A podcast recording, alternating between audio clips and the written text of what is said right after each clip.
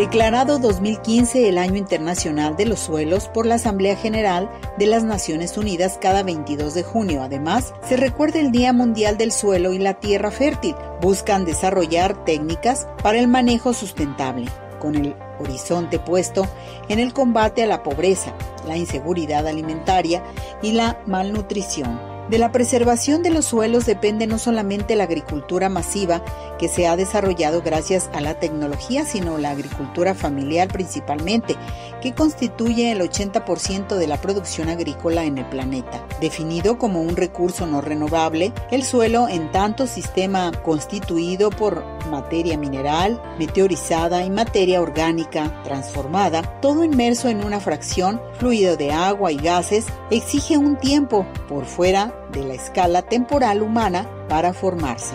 La ONU recuerda en la fecha que es imprescindible la protección del suelo frente a los procesos erosivos naturales y a los causados por las malas prácticas humanas, directamente vinculados ambos con la desertificación y remarca que la presión destructiva a la que se le somete cada vez mayor y de distintos tipos está disminuyendo tanto la fertilidad como favoreciendo su desaparición total.